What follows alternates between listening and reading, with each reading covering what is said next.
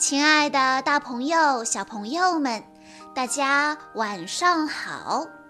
欢迎收听今天的晚安故事盒子，我是你们的好朋友小鹿姐姐。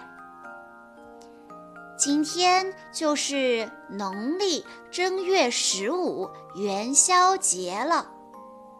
元宵节又称为上元节、上元佳节。小正月或灯节是春节之后的第一个重要的节日。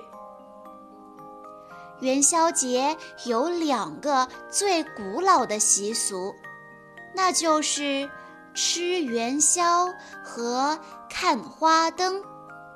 但是，小朋友们，你们知道为什么会有这两个习俗吗？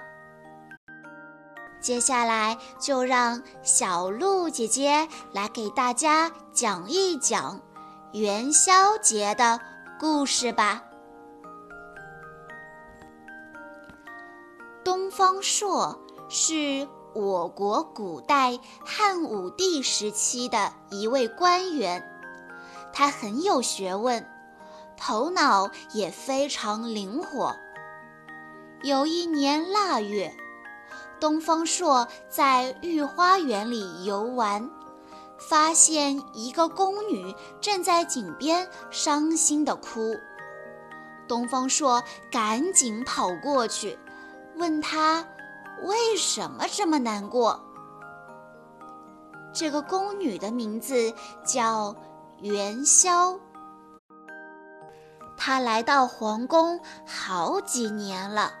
非常思念家人，但又不能回家，他觉得生不如死。东方朔安慰他：“姑娘，别难过了，我想办法让你见到家人。”东方朔来到元宵姑娘家里面，对元宵的家人们说：“我有个主意。”能让元宵和你们团聚。他仔细地嘱咐元宵的妹妹，告诉她应该怎么做。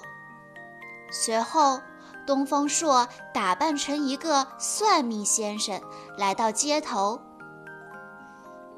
我夜观天象，京城要有一场大火灾。于是。老百姓们纷纷求他化解灾难。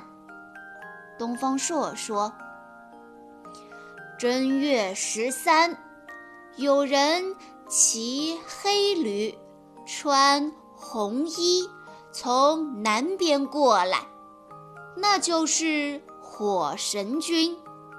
大家要跪在路边，苦苦求他。”全城才能得救。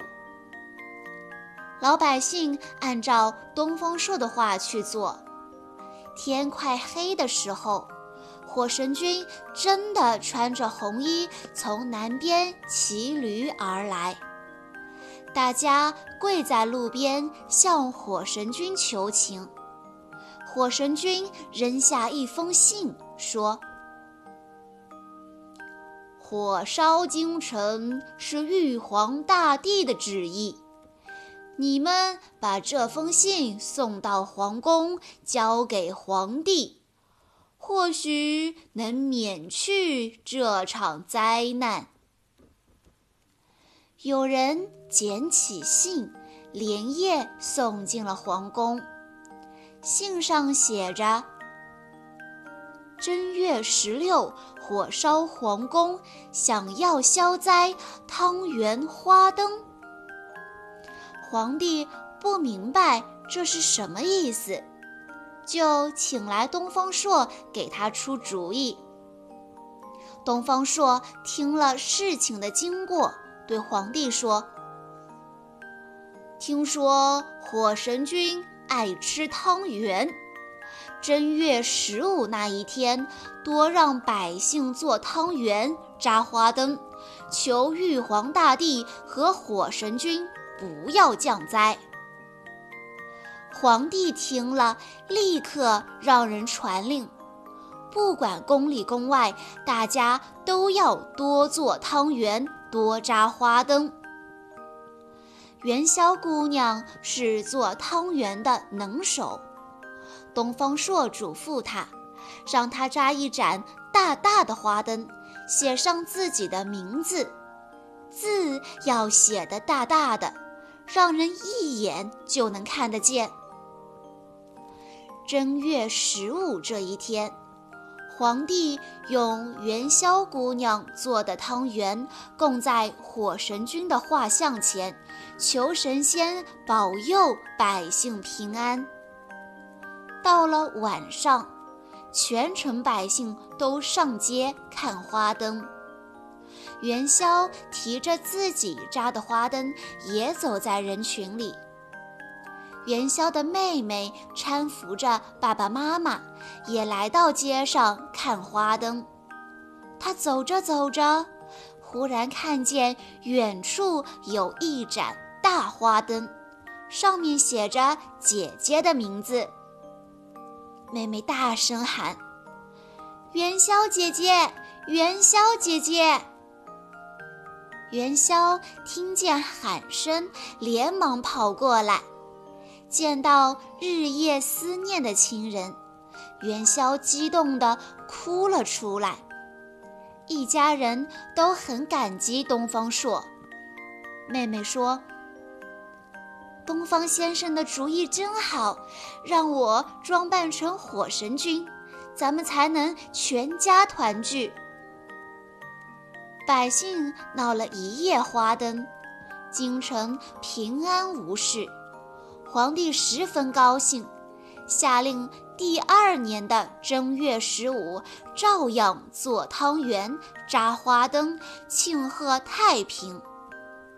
这个风俗一年一年传下来，因为正月十五上供的汤圆是元宵姑娘做的，所以汤圆从此也叫元宵。正月十五也就叫做元宵节，所以正月十五闹花灯的习俗也传了下来。人们在这一天展花灯、猜灯谜，所以元宵节也叫做灯节。小朋友们。听完了今天的故事之后，相信大家都对元宵节有了更深的了解了吧？今天的故事到这里就结束了，感谢大家的收听，祝大家元宵节快乐！更多好听的故事，欢迎大家关注微信公众账号“晚安故事盒子”。也欢迎家长朋友们添加小鹿姐姐的个人微信号三幺五二三二六六一二，我们下一期再见喽。